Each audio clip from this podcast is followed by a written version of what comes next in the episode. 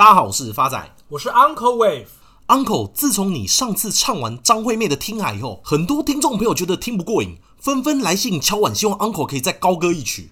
讲到此，Uncle 就不得不说了：如果当初没有进金融圈，现在早就在演艺圈发光发热了。哎，Uncle，最近流行复古风，抖音上面都是王心凌《爱你》的翻唱，该不会连这个 Uncle 都会唱吧？有鉴于美国联准会升息而造成市场波动，Uncle 听完这首歌不禁文思泉涌。来，发仔，音乐请下。如果你突然打了个喷嚏，那是联准会要升息。如果半夜被手机吵醒，那是因为股票跌停。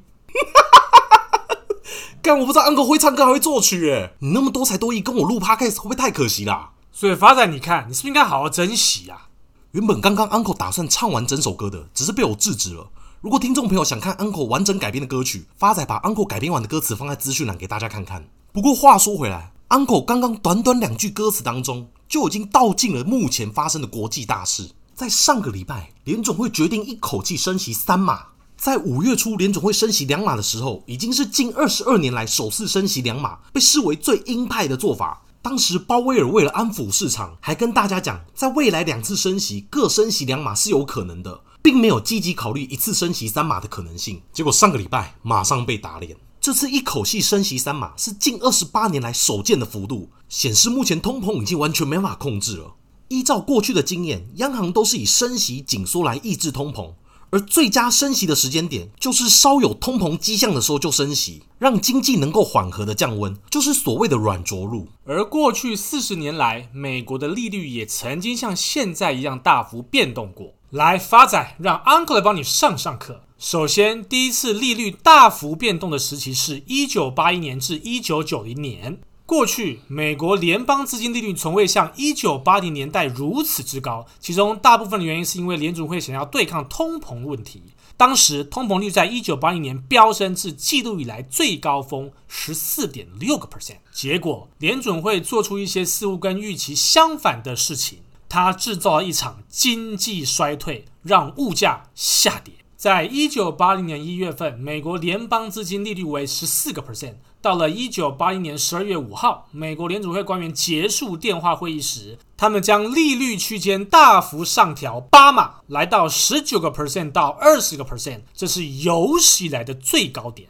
发仔，你能想象存款利率二十个 percent 是什么概念吗？就是说，你存一千万，你每一年有两百万的利息收入。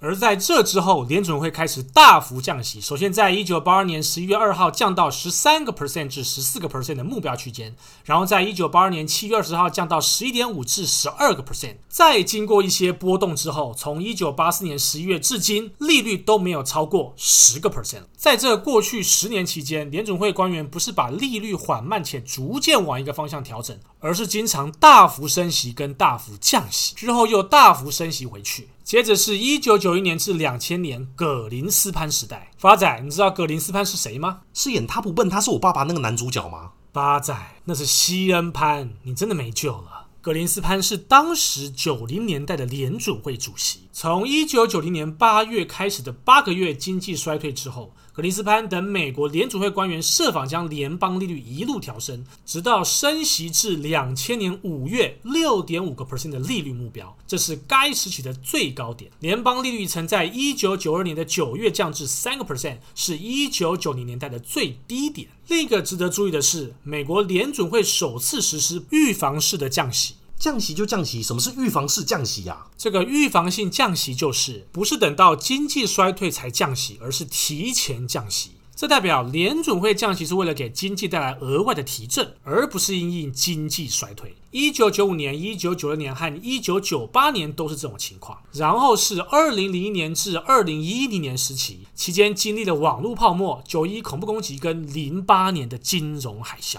两千年目前是美国联准会最具有节奏的时期，在当时科技类股的泡沫引发了一场经济衰退，又因为九一恐怖攻击事件而加剧恶化。当时联准会降息多达十三次，利率来到一个 percent 的低点。随后，美国联准会在二零零四年至二零零六年期间成功升息十七次，所有这些升息都是渐进式的，每次幅度只有一码，逐步调到五点二五个 percent。所以这个时期的联准会升息是有节奏的，每次只升息一码，跟过去疯狗式的升息有所不同。在这之前，联准会调整利率动辄都是五六码以上的幅度，而这个节奏仅仅维持到二零零八年金融海啸爆发。美国联准会随后做了一个非常不可思议的事情，就是一次降息四码，将利率调整至零的区间。接下来是一一年至二零年的时期，也就是从欧债风暴至 COVID-19 疫情爆发的期间。二零零八年至二零一五年，联准会官员将联邦资金利率维持在趋近于零的最低目标区间。之后，他们每次只升息一码。二零一六年升息一次，二零一七年升息三次，至二零一八年升息四次。达到二点二五 percent 至二点五 percent 的目标区间。面对放缓的经济成长，美国联准会在二零一九年决定降息三次，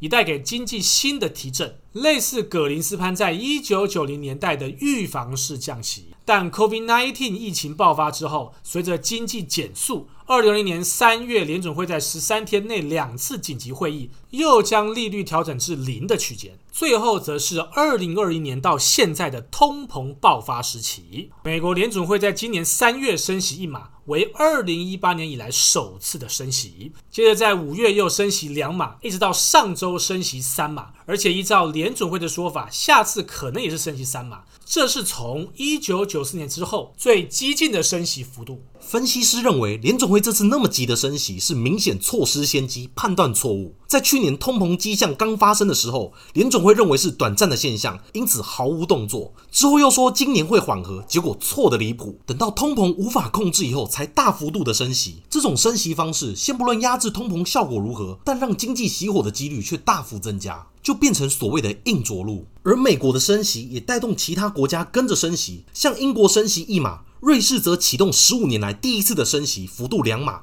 台湾央行也在上周升息半码，后续只会有更多国家加入升息的行列。不过，对于台湾来讲，这种升息的环境会面临更多的经济压力。像台湾去年全年的通膨率控制在两个 percent 以下，但今年已经超过了三个 percent，展望未来也没有看到缓和的迹象。再来是全球的经济与各国的经济成长率都在持续的下修。世界银行在六月份发布全球经济展望报告。预测今年全球经济成长率将会放缓至二点九个 percent，比一月份的预期四点一个 percent 还要再低。而台湾今年的成长率早就已经下修到四个 percent 以下了。按照目前的情况看起来，还有可能再继续往下修正。接着，美国大幅度的升息牵动全球资金移动回美国，许多新兴市场股市都面临压力。上个月升息两码，让美股首日大涨，隔天又大跌回来。这次升息三码以后，也是一模一样的剧本，也是当天大涨，隔日重挫。像台湾股市，一来会受到美股涨跌的影响，再来是因为美国升息的关系，导致外资流出。以新台币的汇率为例，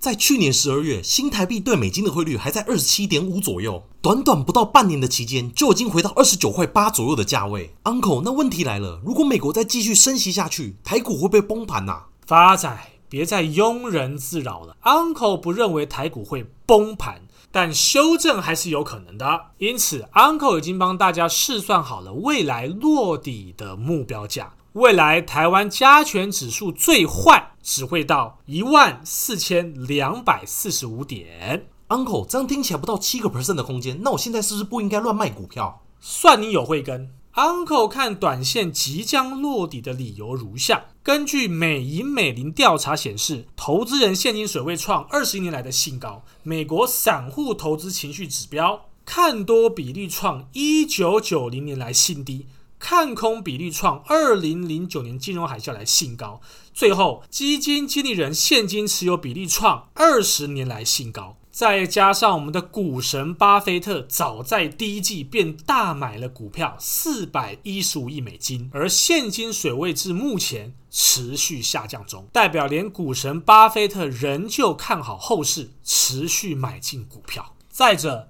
台股的融资维持率来到近两年来的低点，而融资维持率是来衡量股市是否过热的指标之一。目前台股的融资维持率大概已经降至一百四十四个 percent 左右。过去十年融资维持率只要降到一百四十个 percent 左右之后，股市通常都有一波反弹的行情。重点来了，时间只要稍微拉长来看，融资维持率的低点。通常都是大盘的低点，像过去融资维持率的低点，分别发生在欧债风暴、中美贸易战以及近期的新冠疫情，而这几个时期也刚好都是加权指数的起涨点。Uncle 最后跟大家做一个总结：股市修正，切勿不理性的乱卖股票，而是要心平气和的等待契机的来临。最后是回复听众朋友的时间，第一位是我们老朋友林志颖的来信，发仔 Uncle 你们好。虽然比较少留言，但一直都有在收听你们用心制作的节目，很喜欢你们的干话分享和专业分析。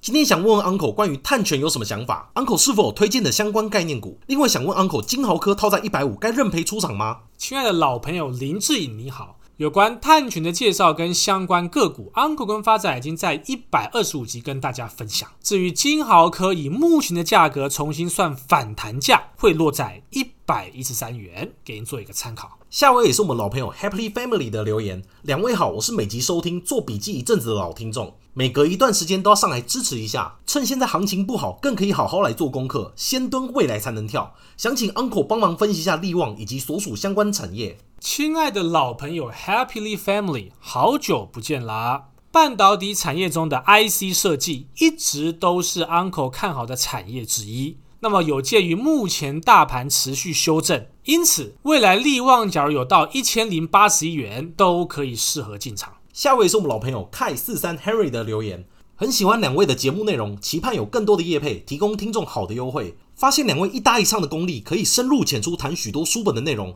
可以提供多一些专题的讨论吗？祝节目长红。亲爱的老朋友 K 四三 Henry 你好，有鉴于近期 Uncle 手头实在有点紧，实在没钱买新书。看一本书才多少钱？好啦，言归正传，假如各位亲爱的听众朋友近期有读到什么好书，欢迎推荐给 Uncle 跟发仔。一旦经过 Uncle 录用，Uncle 就会送你 Gogoro 吗？满满的祝福，有够小气。下位是我们老朋友的留言，要写什么才能传出去？五星吹捧，每周期待，每次的梗再送一个五星。亲爱的老朋友，要写什么才能传出去？你好，Uncle，看到你们这些老朋友强势回归留言，Uncle 实在倍感窝心呐、啊。你们每次的留言都是 Uncle 跟发仔精进创作的动力。最后一位也是我们老朋友的留言，土拨鼠不吃土。Uncle 发仔，你们好！这么优质的节目，为什么还没有厂商来夜配？很期待你们推荐的产品，祝福你们能够继续更新下去。亲爱的老朋友土拨鼠不吃土，你好，谢谢你的鼓励。Uncle 在此也竭诚欢迎厂商来找 Uncle 跟发仔夜配，我们必定竭尽所能达到你们期待的目标。谢谢大家，我是 Uncle Wave，我是发仔，我们下次见。